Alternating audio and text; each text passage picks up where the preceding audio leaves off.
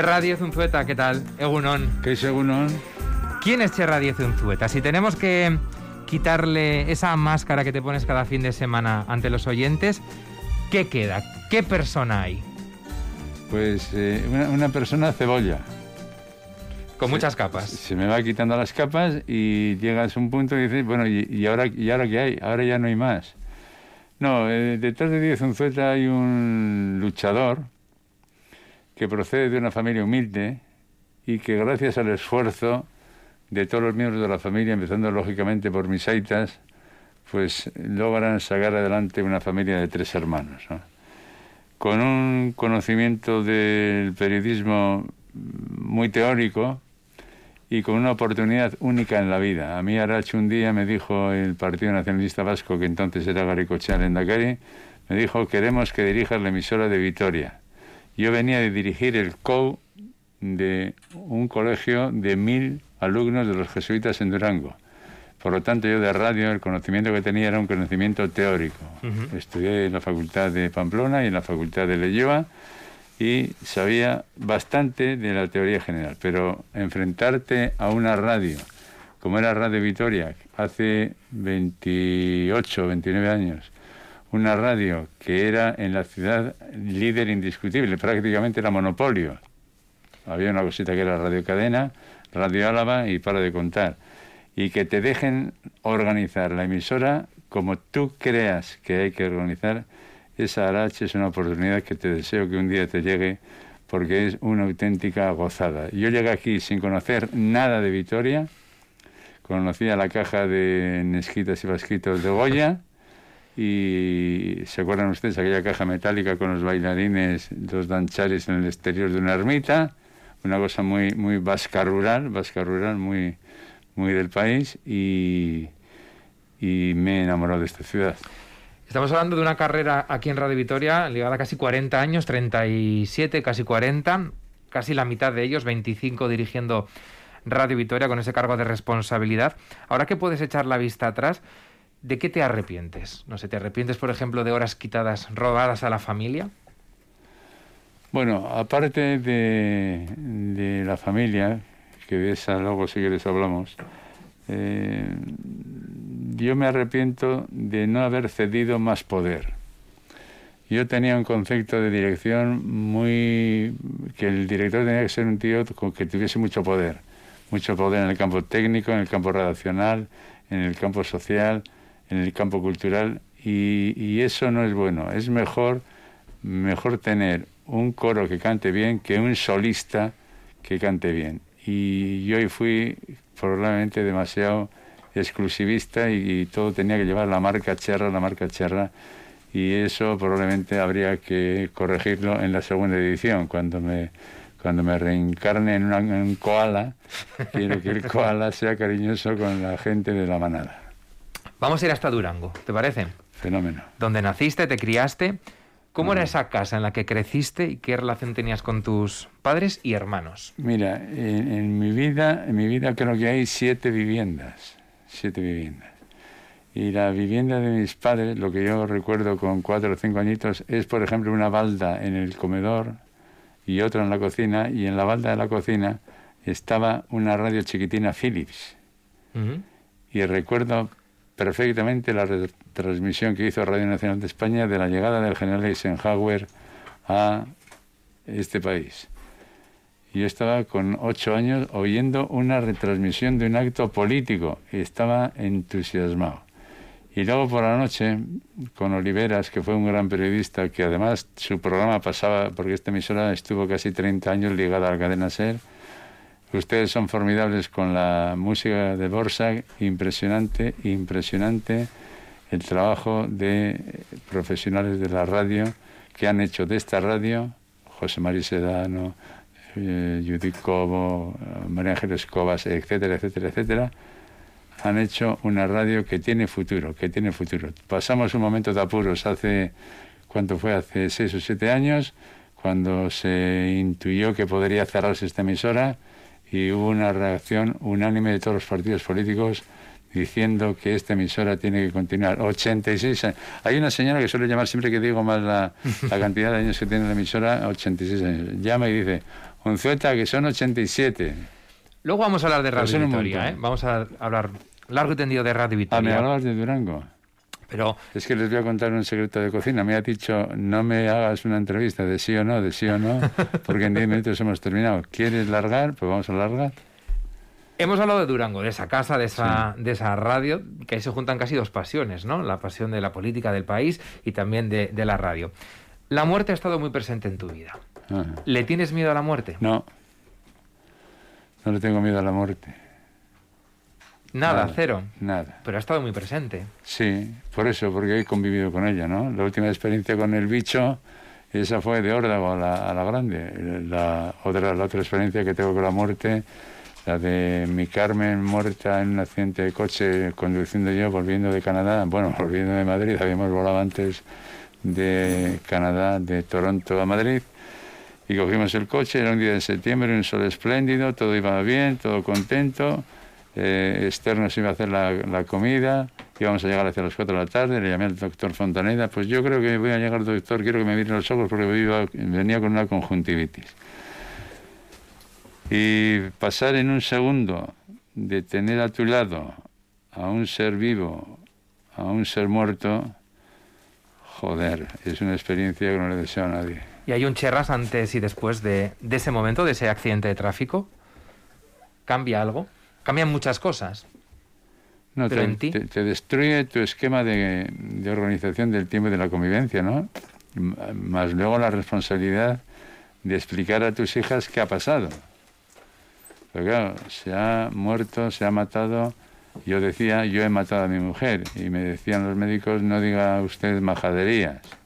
Ha tocado, pues ha tocado, ¿no? Eh, sácame del tema porque este, este pozo me asfixia.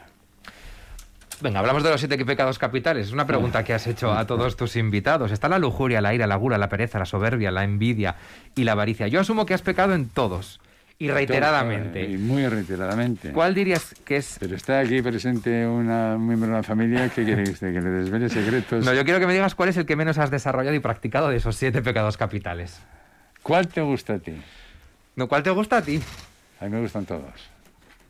Todos. El de la lujuria me pone las pilas. Eh, no la lujuria, el sexo.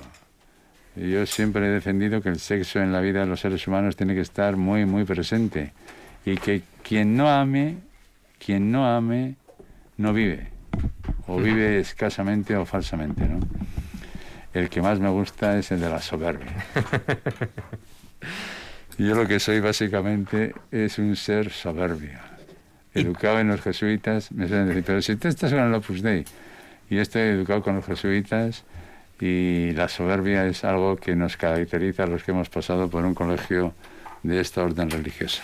Venga, vamos a hablar de Radio Vitoria. Nadie mejor que tú ha defendido los valores y el potencial de esta, de esta emisora. Escucha.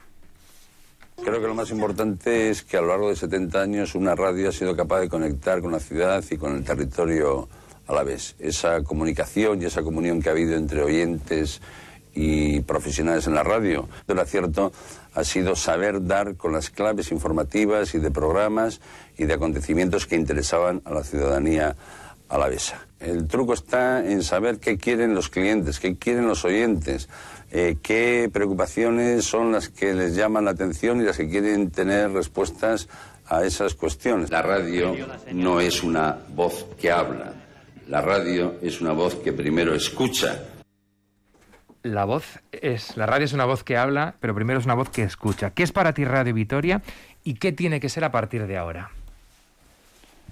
Vamos a ver. Eh, radio Vitoria es el proyecto de mi vida. Cuando vine aquí llevaba 10 años dirigiendo una sección en un colegio de jesuitas, como he dicho antes anteriormente, en Durango y, de pronto el, yo creo que llego el día 2 de... Xavier Maché lo sabe exactamente, creo que llego el 2 de febrero del año 83, con una nevada impresionante en la ciudad, una nevada para un sueldo para que te enteres cómo se las gastan estos gastizarras, que tenemos una nevada recibiéndote. Es que es, es mi vida, quitando los últimos ocho años, eh, dirigir emisoras de forma continuada con cinco no sé cuántos directores generales y yo siempre me las ingeniaba para quedarme aquí, siempre. No era fácil, ¿eh? Tú que sabes cómo funcionan los partidos políticos, pues ya sabes cómo son. Este un Unzueta que es, no está afiliado.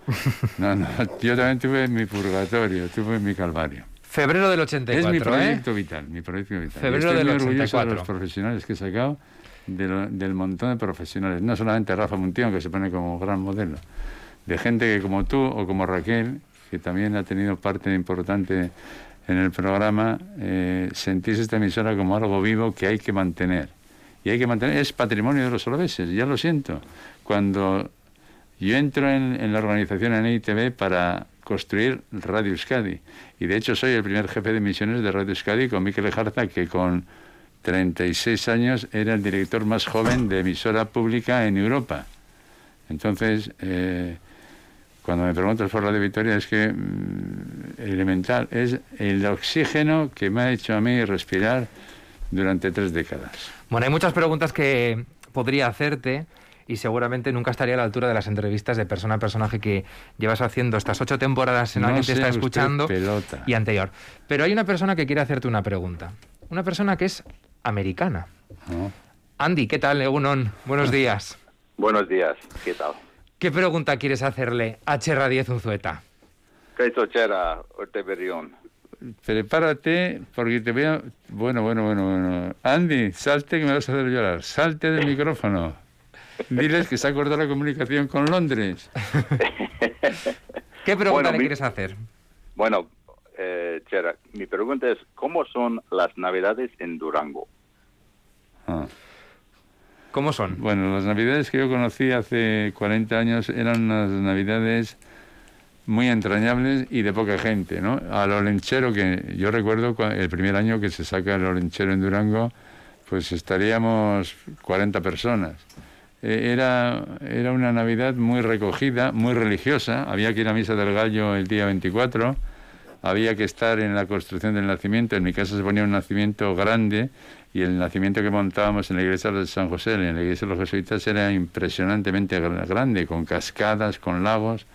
Era una Navidad muy sencilla, de alimentos justitos, ¿eh? turrón, que sonaba más a patata que a turrón, a almendra, pero eran unas fechas que tú deseabas que viniesen. Tú y yo en Durango lo hubiésemos pasado bien, tomando pacharán, claro. Bueno, pues ahí está la pregunta. Vamos a explicar a nuestros oyentes Christopherson es un traidor. quién es, quién es Andy para, para despedirle. ¿Quién es Andy? Andy es el marido de mi hija, la mayor de María, que están ahora con un pequeño problema y están luchando los dos a tope. Bueno, pues Andy, muchísimas gracias. Un abrazo. Un abrazo, agur. Solo una cosa era, agur, agur. Ahora. Bueno, le has mencionado durante varios momentos en esta entrevista e incluso... Estos, estos seguidores de Trump son una puñeta. No, no, mi, mi yerno no es de Trump, ¿eh? Válgame Dios. Biden y siempre Biden. Has mencionado a esta persona en varios momentos de esta entrevista, incluso eh, a primera hora de la mañana. Miquel Lejarza, ¿qué tal, Egunon? Egunon, Miquel, ¿qué le quieres preguntar a Cherra?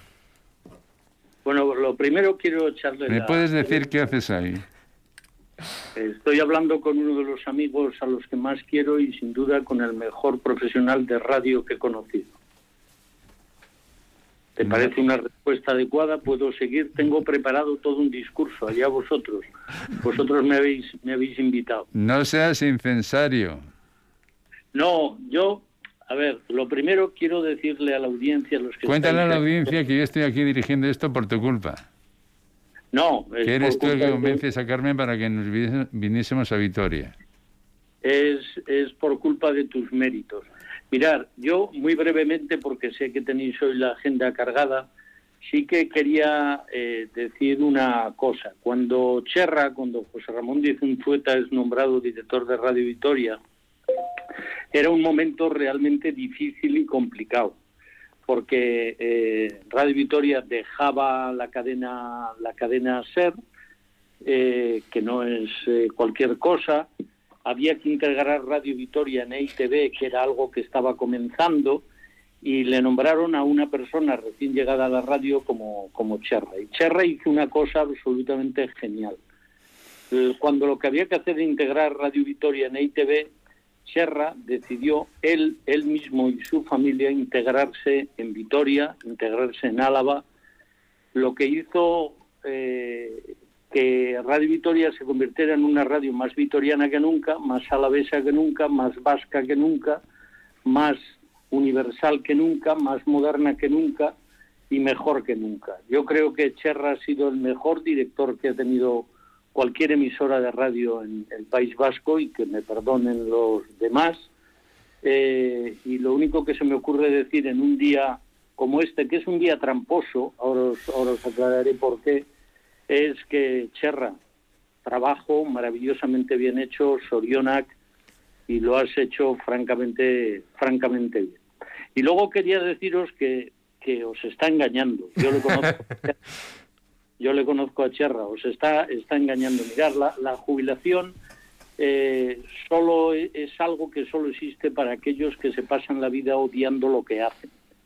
Y, Cherra se ha pasado toda su vida haciendo lo que más amaba, que es eh, trabajar en radio, trabajar en un proyecto que le ligaba a su tierra, a su gente, a su historia, a su cultura, a su familia.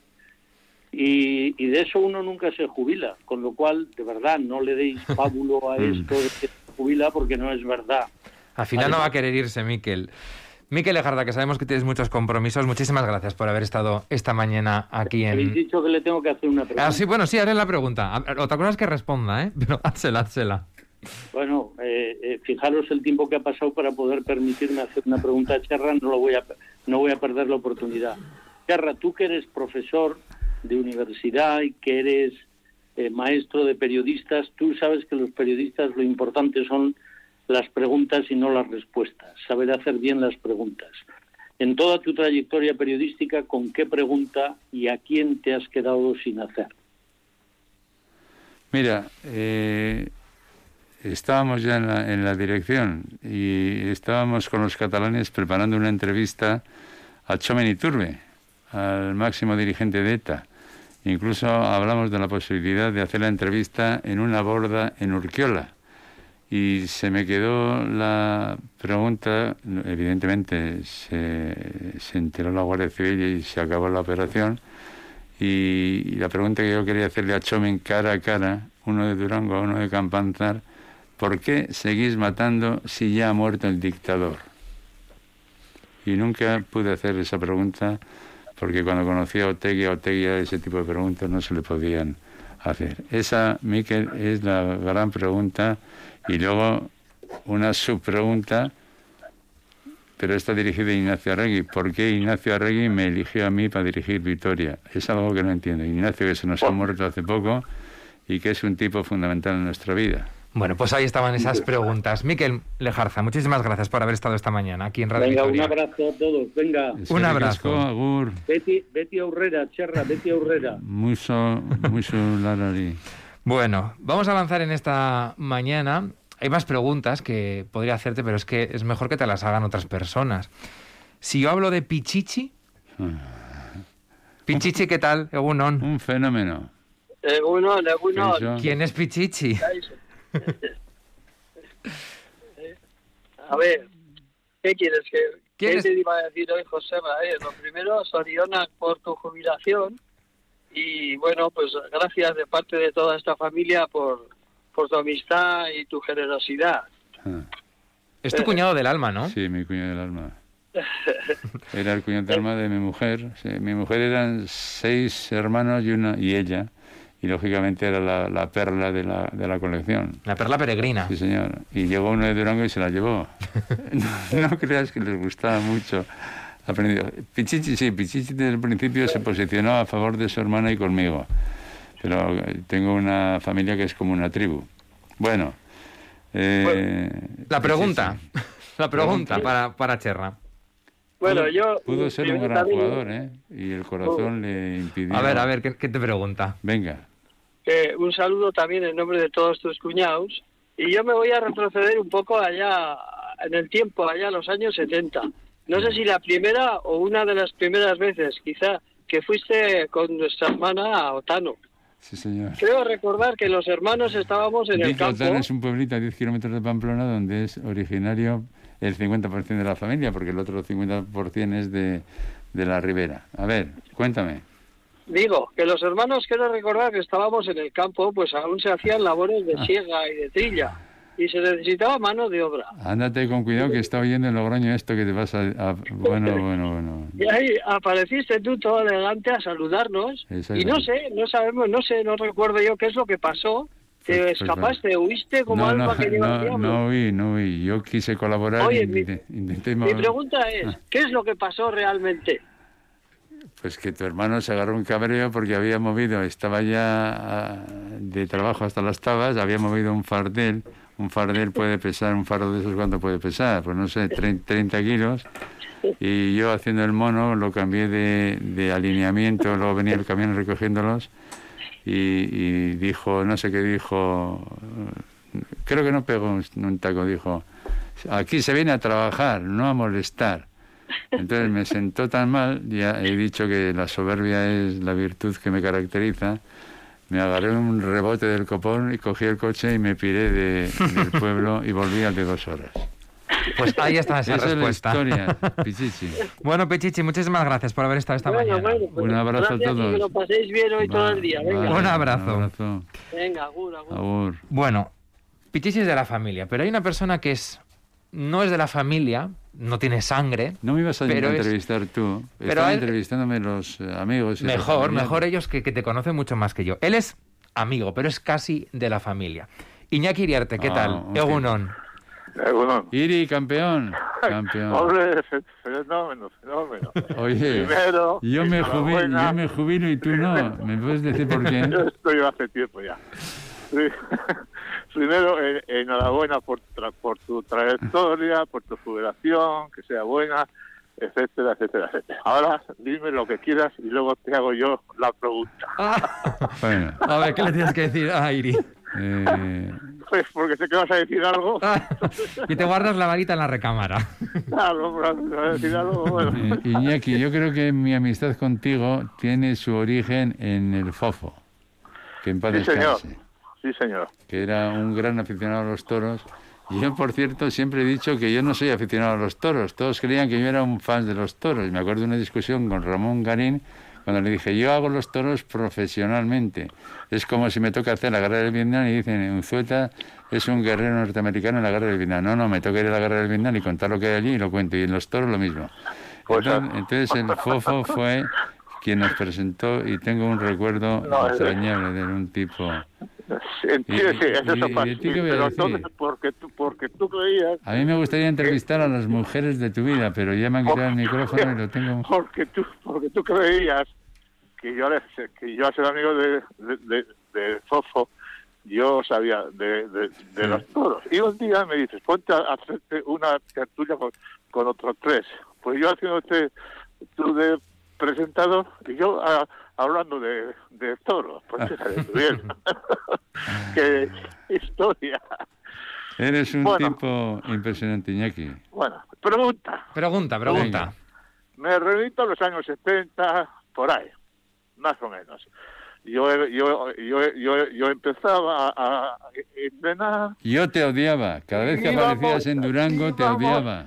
Íbamos Nos a jugar, pegabais unas palizas, estaba harto de los y- vitorianos. Íbamos a jugar Sí. a la plaza del mer- Del mercado. mercado, en la claro. que usted era delegado y un, y un sacerdote entrenador. El padre Moreno. El, el padre Moreno, exactamente. Entonces, una, la- una cosa que siempre yo he, he mantenido, vosotros sois serios, educados, etcétera, ¿por qué erais tan tramposos?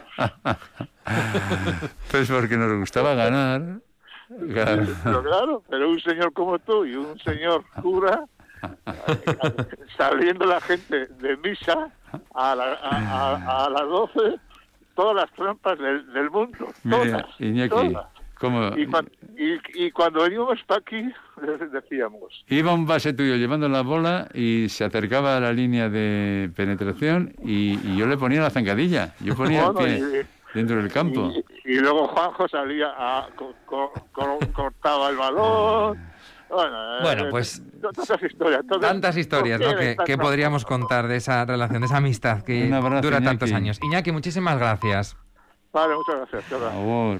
Mañana hablamos. Hasta Adiós. luego. Fíjate que Luego. el reto es hacerte esa, esa pregunta, pero mm, te vas resistiendo en las respuestas, ¿eh? Como entrevistador, un 10, como entrevistado, estás ahí tensando la cuerda, En ¿eh? la facultad nos enseñan que los periodistas nunca, nunca somos noticia, nunca. Esto que estamos haciendo es antiperiodístico. Pero está hecho con el corazón, que es lo que cuenta. sí. Venga, vamos a saludar a más personas que forman parte de tu vida. Venga. Isabel León, ¿qué tal? Buenos días. ¿Qué tal, Egunon? Oye, dile a Del Pino que le da un viaje, ¿eh? es que hay muchas cosas que hablar y que decir. Oye, ¿Qué pasa, señor, ¿Qué pasa, señor Joserra? ¿Cómo está usted? eh, esta es mi sobrina eh, Isabel, profesional en la cadena Ser en Bilbao. Y además de sobrina, bien- y además de Qué bien sobrina, estarías en Escu y Ratia. además de sobrina, ahijada. Por eso te voy Ah, a hacer una también. pregunta. Ah, A ver, a ver, Isabel, ¿qué pregunta has preparado? ahijada. Como ahijada, eh, claro, yo, yo, mm, mm, yo digo, vale, usted, señor José Ramón Díez Unzueta, es el padrino, al más puro estilo Marlon Brando. Entonces, si usted es el padrino, el padrino, si os acordáis o si recordamos un poco qué pasó en la peli, en la peli el sucesor eh, eh, no fue exactamente el directo, fue eh, Al Pacino, que era Michael Corleone. Ajá. Entonces, eh, yo te pregunto, ¿cuál es el tuyo? ¿Cuál es tu Michael Corleone? Jolín. Me dejas cao. Me- Me extrañaría. eh, espera que llame a mi asesor jurídico, a Eusebito, y que me, y que me expli- explique la, la puñetería de la pregunta, porque esta pregunta tiene puñetería. Bueno, es para que la pienses, tienes tiempo todavía. Aún no te has jubilado. No, aquí, aquí, aquí quieto. Aquí. Palabra dada, ya sabes, en los vascos y los navarros sois vascos, para mí, por lo menos, para mí. Eh, Palabra dada, hay que cumplirla, Isabel. Un beso inmenso, Un beso grande a ti también, a toda la familia, y ánimo al papá. Venga, es enorme. gracias. Un abrazo, Isabel. Ah. Muchísimas gracias por haber estado esta mañana aquí Ya con solo nosotros. falta que saques al cura que me dio la primera comunión. Al cura no, pero a tu hermana sí que la vamos a sacar. Oh, oh, sí. Entonces, eh, en esa estirpe radiofónica, alguien que ya conoce lo que es la vida de jubilada es tu hermana. Nieves Díez, ¿qué tal? Buenos días. Egunon. Egunon. ¿Qué tal, Nieves? Hola, pues muy bien, emocionada, pero dile que no voy a llorar. ¿Cómo Lo que dile? ¿Pero tú qué haces en la radio? Exactamente, ¿qué hago yo en la radio? Bueno, pues yo ya estuve en la radio y yo lo primero que quiero decir es que soy tu hermana y que incluso cuando trabajábamos y eh, siempre he sido tu hermana. Para mí no eras el director de Radio Vitoria, ni siquiera eres Cherra. La gente seguramente no lo entiende, pero siempre, siempre, siempre, en todas las circunstancias, eres mi hermano, mi hermano mayor. Muy mayor. Bueno, un poquito. Me parece que mayores vamos siendo todos, pero pues yo creo que lo hemos llevado francamente bien. Yo trabajaba, bueno, lo primero que tengo que decir es que la decisión que se tomó, eh, yo iba a ir a Vitoria, yo iba a estar en la redacción de Vitoria, mi plaza era Vitoria, pero cuando a mi hermano, cuando te nombraron director, pensaron, mm, vista mm, la distancia con la perspectiva del tiempo, muy bien pensado que yo me quedaba en Bilbao y tú ibas a Vitoria. Así es que Así los vitorianos y los alaveses Te deben una. Ah, no, no, no, no. Eh, han ganado, eh, vamos, creo, porque ese era tu puesto, tu trabajo, tu proyecto, lo has hecho muy bien. Y yo en Bilbao eh, también he estado francamente bien. Siempre sabiendo eso, lo que, lo que he dicho, que eh, tú eras mi hermano, primero mi hermano, pero creo que lo hemos llevado con bastante elegancia y prudencia. Esa es mi, ese es mi pensamiento. Y Nieves, eh, Cherra siendo el hermano mayor, eh, ¿ha sido el hermano protector? ¿Ha, ha ejercido a veces también como padre? No, como padre no, porque cuando no, es, no pero protector de cuando éramos pequeños eh, tiene una diferencia con de años y es un poco mayor que mi hermano pequeño y que yo. Y siempre, siempre ha sido de cuando éramos pequeños, cuando él, nunca éramos los hermanos que le molestaban, los pequeños, ah, no, él estaba siempre encantado de llevarnos al cine, de acompañarnos, de, de comprarnos chocolatinas, aunque también tengo que decir que, bueno, ese aire, bueno, anécdotas 100.000, se quiso ir con unos feriantes, se, se, quiso marchar, no aparecía un día en casa, a Macho toda preocupada y Aitá salió a buscarle. Me imagino que eran las fiestas de San Antonio en junio. eran las 3 de la tarde y me encontró en la escalera del kiosco de música soñando. Eso es. Tendría yo nueve años. Sí, me había enamorado de la de la ah, sí, sí, sí, sí, de la chica de la chica que hacía el número de magia enamoradizo total sí sí, eso le, le mencionas eso es cosa cosa de la familia no lo de enamorar bueno Hala, venga, bueno, que, Nieves, me está esperando el obispo. Un beso, Nieves, qué ricasco. ¿Algo más? ¿Quieres decir algo más? Sí, sí, no, no, que, lo, ah, que también que nos utilizabas en tus ah, comedias, nos vestías de indios a Ignacio y a mí, en fin, era una cosa maravillosa. Pero yo sí te quiero hacer una pregunta. Ahí está. Cuando te vades mentalmente, que parece que estás siempre y tal, tal, pero hay momentos en los que tú estás en tu mundo y ¿a qué mundo te vas? Uy. ¿Cuál es ese escenario donde tú te evades? Eh, el que no me da dificultades ni problemas. Si estoy muy atacado con un problema o con una situación familiar o profesional o política, porque sabes que siempre me ha gustado mucho la política, pero nunca he militado en ningún partido político, a pesar de que, hombre, el famoso José Barregui, que todos dicen que era muy demócrata y tal y cual, me dijo o te haces del Partido Nacionalista Vasco o tienes que dejar el puesto libre. Y Aguilar también tuve con él otra conversación de, ese, de ese tenor. O sea que eh, cuando me atacaba un problema como por ejemplo este que cuento ahora, eh, me iba a un mundo donde todo era construcción mía. Es mi lógica, mi sensación, mis paisajes. Cojo un paisaje de Durango, la claro, tu novela. Mi novela. Sí, mira, yo decidí no escribir ninguna novela cuando tenía 14 años y gané el concurso de redacción de Coca-Cola y decidí vivir la vida como si fuese una novela. Mi novela iba a ser la vida y lo he conseguido, no voy a decir maravillosamente, pero estoy bastante satisfecho de cómo he vivido la vida.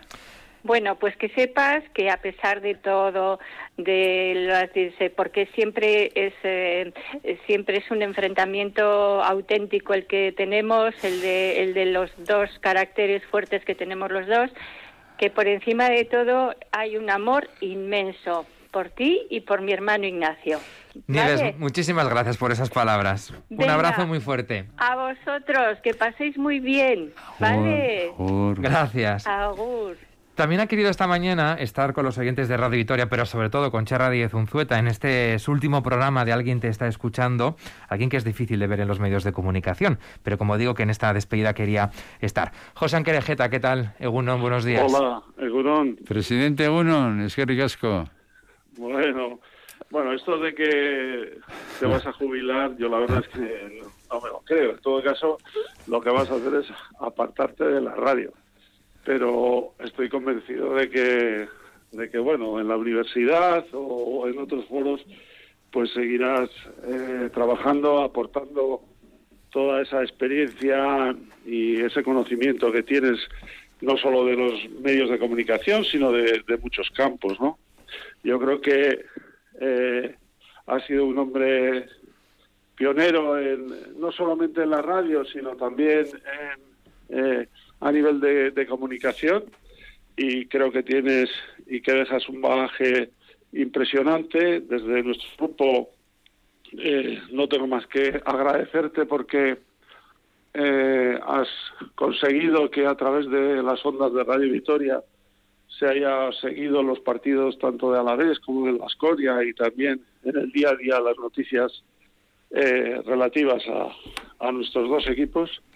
Y bueno, eh, como los que somos amigos tuyos, pues Mm. ahora quizás tengas un poquito más de tiempo para poder dedicarnos y para poder hacer alguna alguna comida más y para poder estar un poco más contigo. Eh, esperemos que la pandemia esta, José, se termine en seis meses. Por cierto, ¿cuándo crees que dejarán meter personal al pabellón? Pues, eh, bueno, lo- yo no tengo ni idea. La verdad es que no, no lo sé porque... Porque en, claro, en como- fútbol ahora con la Copa del Rey les han dejado hasta 900 personas. Pues no lo sé, no lo sé, porque aventurar esto es muy complicado. Vivimos en una situación en la que parece que, eh, bueno, la situación de la pandemia mejora, luego a los pocos días estamos otra vez en una situación peor. Se me hace muy complicado predecir nada, pero espero, por el bien de todos y deseo, porque eso será una buena señal, sobre todo para la salud de todos nosotros, que, que de cara a la temporada que viene pues podamos empezar ya con público. Bueno, José Anquerejeta, muchísimas gracias por haber estado esta mañana aquí en Radio Vitoria. Gracias a vosotros, un abrazo. Hasta qué luego. Oye, Cherra, ¿qué es la cofradía? ¿Y Ah, cómo es ese medallón que, mira, que os ese sí- ponéis? ese sí es un invento mío. El medallón lo hizo Anemias. Mira, estábamos en las Navidades de hace, fu, de hace un siglo. Eh, todavía existía el corte inglés como Galerías Galerías Preciados, Preciados. o sea que hace, hace dos décadas o más. Y era el día de Navidad. Y estaba recién nacido un periódico que se llamaba El Periódico de Álava. Y fuimos, el del corte inglés después, entonces, insisto, Galerías Preciados, fuimos a verlos, a ver qué estaban haciendo, a ver qué información tenían, tal y cual. Y a las dos y media les dije, oye, ¿por qué no hacemos una cosa? ¿Por qué nos vamos a comer? ¿Cómo? Espera, que voy a llamar. Cogí un teléfono, llamé a casa y dije, oye, que tengo aquí un trabajo, una tal, no, no voy a poder comer. Y entonces nos juntamos cuatro a comer y sentimos que estábamos unidos. Y a partir de ahí, la cofradía ha pasado de 4 a 14. Ahora la cofradía es casi una procesión de Semana Santa. ¿eh? Más gente que la- Anemias, forma parte de la compañía. Y también Juan Luis Cañas. También ¿Qué tal? Juan Luis. Hola. Monstruo, monstruo, no te metas conmigo, que ya sé que el otro día en la teleconferencia me pusiste a parir. Bueno, ¿qué tal estás? Pues bien, bien jodido. Pues a mí estas cosas, a mí esto me gusta hacer. Hay que decir, hacer para que le caiga a otro la carga. Pero bueno, está todo fenómeno. Han tenido una buena idea estos, iba a decir chavales, no, ya no son chavales, ¿eh? Arás tiene ya... Tiene un Ya montón- son expertos. Sí, sí, tiene un montón, un montón. Bueno, Oye, Juan Luis, en esa cofradía y después de tantos años, seguro que tienes alguna pregunta Sí. que nunca le has hecho a Cherra y este es tu momento, porque no te vas a volver a ver una tesitura como esta. Bueno, eh, la pregunta, la pregunta ya es que hay muchos que ya le han hecho alguna pregunta y ya no sé ni qué preguntar, pero eh, si volvieses a nacer, ¿volverías a trabajar en Radio Vitoria, Radio Euskadi? pues mira, si volviesen a hacer, me haría cura, me haría jesuita. Jesuita. Jesuitas, sí, porque son, para mí los jesuitas son curas intelectuales. Los otros son curitas de barrio, en fin, de parroquia, bueno. Pero los jesuitas no, los jesuitas tienen, no sé cuántas universidades tienen en el mundo, 14 universidades. Son, y colegios, no te digo nada, solamente en España más de 300 colegios. Me haría jesuita. Claro La que, verdad se- es que tienes sería- un toque, un toque ya, ¿eh? se nota, se nota. es verdad que sería un jesuita que pecaría mucho del sexto, pero ¿qué lo vamos a hacer? Además del sexto también es el quinto, el cuarto. Sí, siempre pensé que no podría ser cura porque es que me gustaban mucho las mujeres y entonces pues... como que a ti no te gustan. No, no. Apenas. Bueno, Juan Luis, a ver cuándo tenéis tiempo otra vez eh, y la pandemia nos permite que esa cofradía se junte al completo. Juan Luis Cañas, gracias por haber estado esta mañana aquí en, este programa especial. Sí, Un abrazo. un abrazo, Un abrazo. Vale, Hasta luego. Pocholo. No ha sido tan duro. ¿No? No ha sido tan duro y es el momento del apunte. Ha estado Raquel, aunque no la, la hayamos visto entrar y salir, haya estado tomando notas de cómo te ha visto en esta entrevista. Está Raquel muy guapa, ¿eh? Está, está, lo es. Se lo nota, es y se lo nota está. que no estar en alguien que te está escuchando favorece la, la piel, el cutis. Bueno, ¿te apetece escuchar el apunte que he hecho? Venga.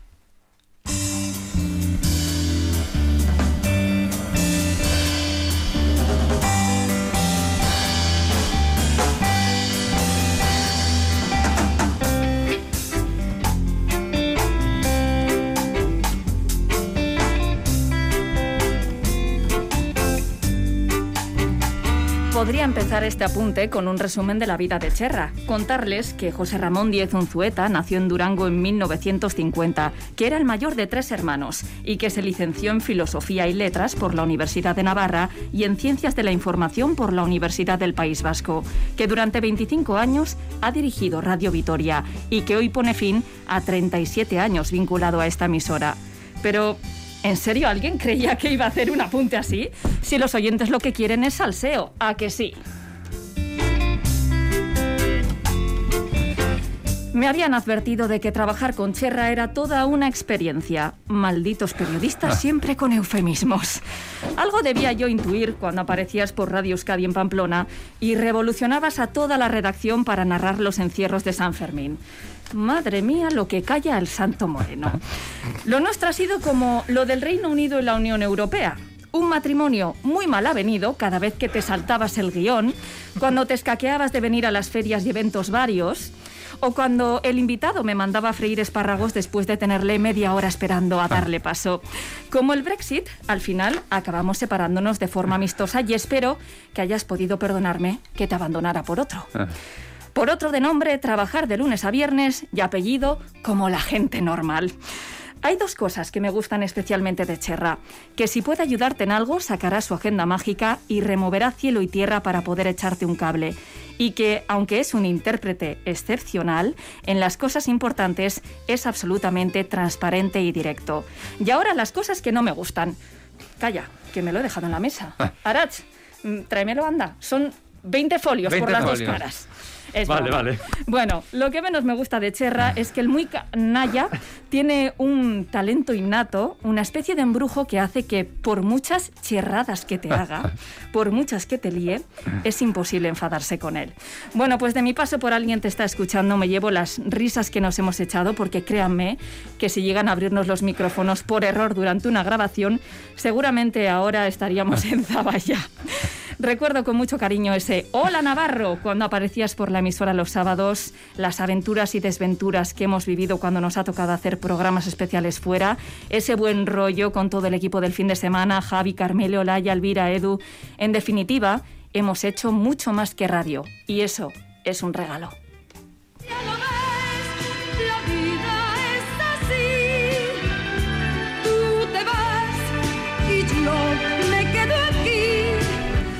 Tú te vas y yo me quedo, espero, otros 25 años, que son los que me quedan para poder apagar para siempre el despertador.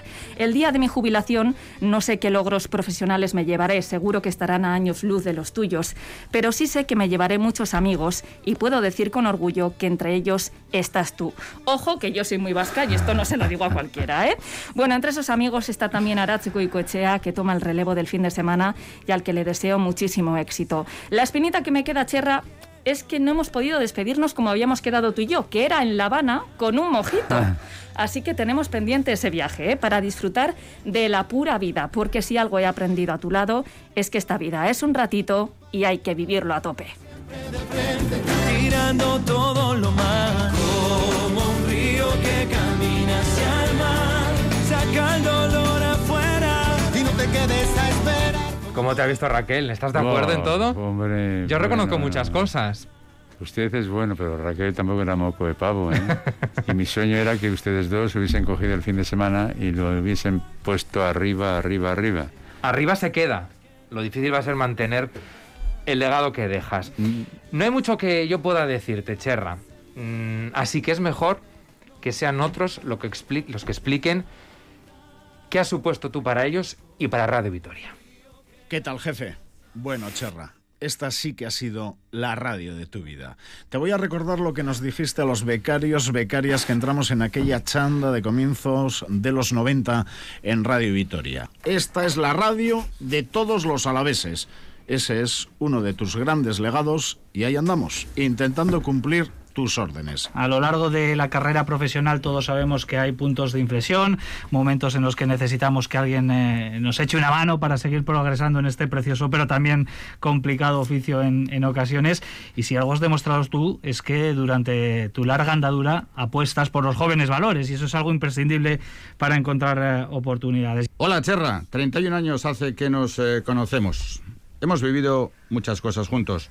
La vida nos ha llevado por caminos apasionantes y también por travesías complicadas. Hemos estado, ya has estado, en muchos de los mejores momentos de mi vida y en algunos de los peores. Llegados a este punto, te deseo lo mejor. Pero sobre todo, te deseo salud y paz. Hola, soy Xavier Machain. Hoy cumplimos, tú y yo, 37 años menos 25 días de permanencia en Radio Victoria. Cherra, en este día de tu despedida, solo darte las gracias por tu confianza en mí. Y como nos dijo María Dolores Pradera en el 70 aniversario de Radio Vitoria, que te vaya bonito. Hola, Diez Unzueta. Aquí Doki Surzaran. Parece que fue ayer cuando el entonces director de Radio Vitoria me llamó a Murrio para preguntarme si podía incorporarme en unos días. Yo ni me lo pensé. Quería trabajar como becaria en Radio Vitoria, una emisora que había oído desde niña. Fue la mejor decisión que he tomado nunca. He sido muy feliz en Radio Victoria y lo sigo siendo. Y en parte te lo debo a ti, que has capitaneado la nave durante prácticamente toda mi vida profesional. Caiso Cherra, como sueles decir, los periodistas tenemos que ser mm. concretos, así que voy al grano. Eres el sheriff de Radio Victoria, gracias por hacerme sentir periodista y como dice siempre, mucha suerte, maestro. Ay, Cherra, cómo pasa la vida, qué rápido pasan los años y qué alegría que los podamos seguir compartiendo. Además de cuidar, de mimar siempre a Radio Vitoria con aciertos y desaciertos como persona que eres, recuerdo tu lado humano, especialmente en esos momentos en los que la vida nos da duro. Ahí siempre estabas, incluso con una cercanía, diría que paternal. Eso reconfortaba mucho.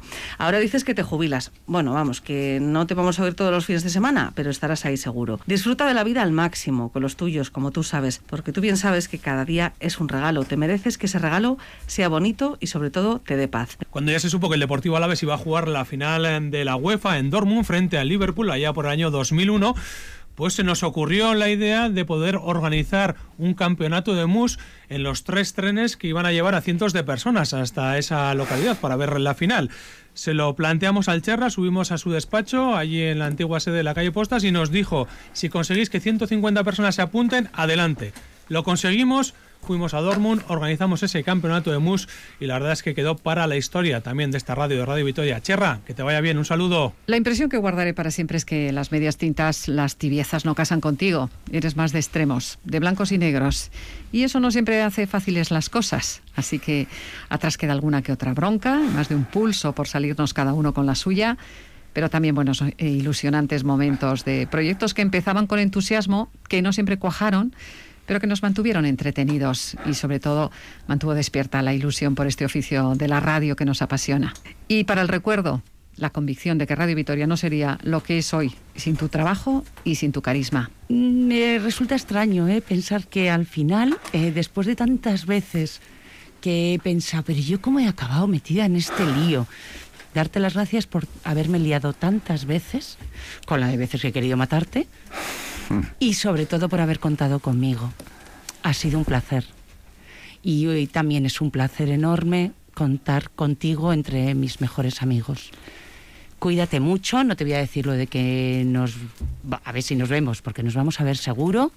Y bueno, y te deseo que disfrutes la vida fuera de la radio.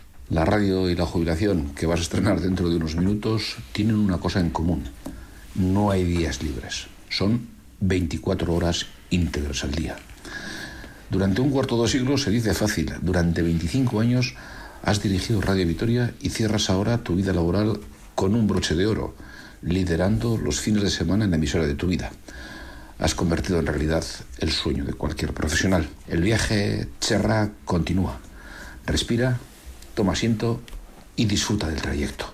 La radio, como la vida, son 24 horas al día. Enhorabuena. A partir de hoy todos los días serán 7 de julio.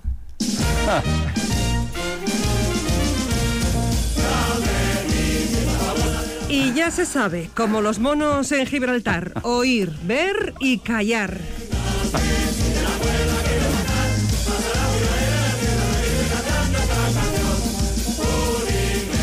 Eso de los monos en Gibraltar me lo tendrás que contar con un pincho de tortilla de por medio. Eh, no es para menores, ¿eh?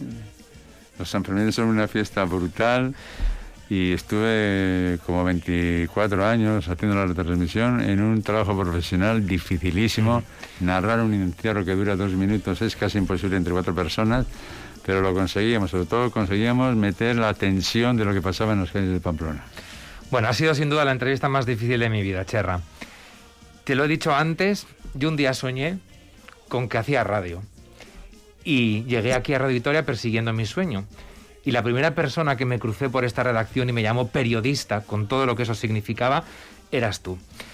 Poco te puedo decir.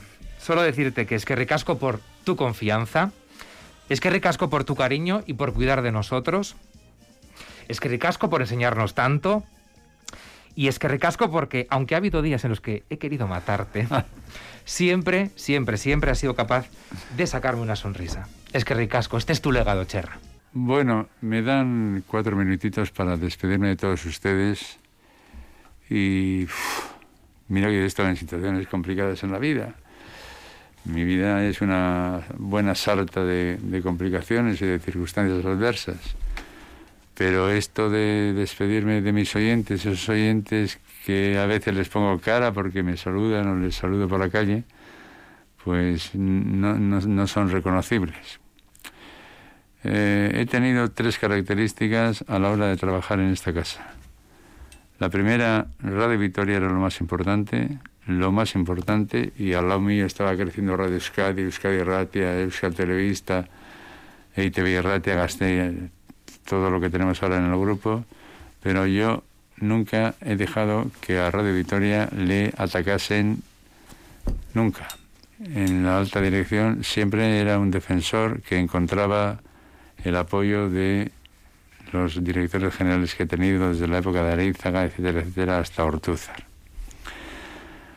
La segunda cosa que tenía claro es que esta era una radio cercana y cálida. Aquí no iba a haber profesionales para ganar el premio Ondas o el premio Italia.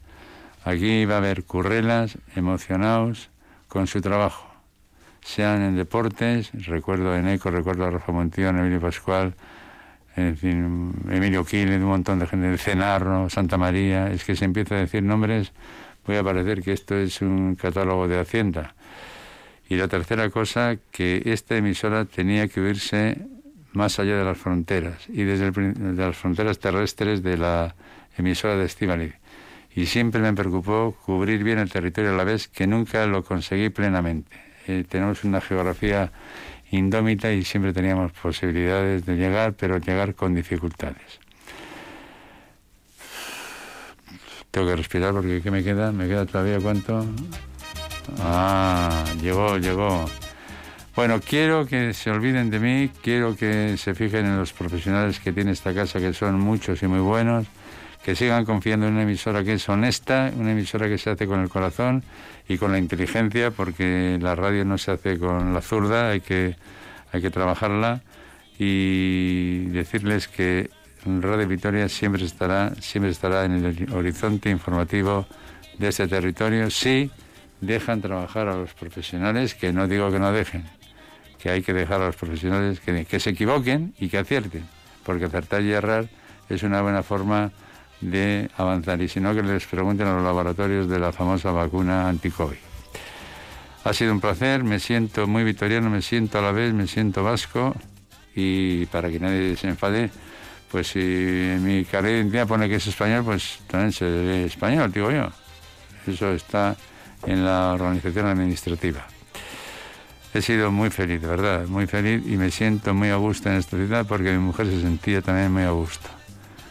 Y nada más, póngame a mi reinona, Celia Cruz. Este es el corte musical que más veces he utilizado en siete años repetitivamente en las emisiones de Alguien te está escuchando. Y no se olviden, alguien te va a estar hablando. Es que de Noé. Gracias. Agur.